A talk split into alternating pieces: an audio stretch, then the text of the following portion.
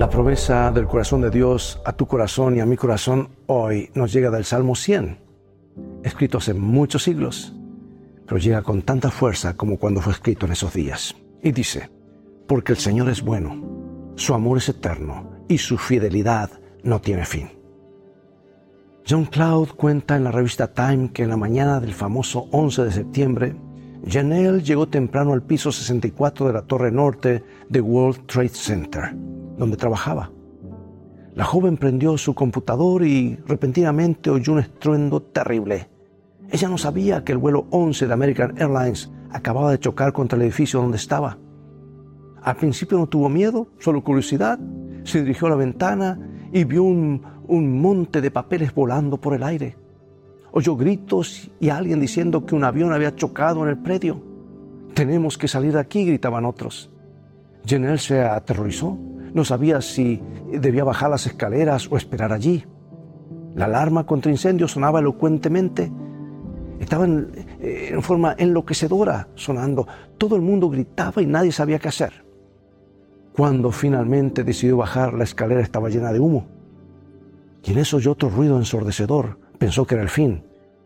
Lo que no sabía entonces era que centenares de personas acababan de morir al derrumbarse la Torre Sur. Eran las 9.59 y la Torre Norte, donde estaba ella, también se caería 29 minutos después.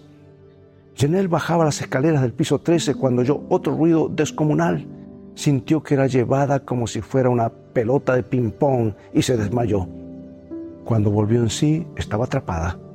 Le dolía todo el cuerpo y no podía moverse. Tocó algo a su lado, algo suave, y se dio cuenta que era un cadáver. Quedó aterrorizada. Las horas transcurrieron y Janelle se desmayó nuevamente.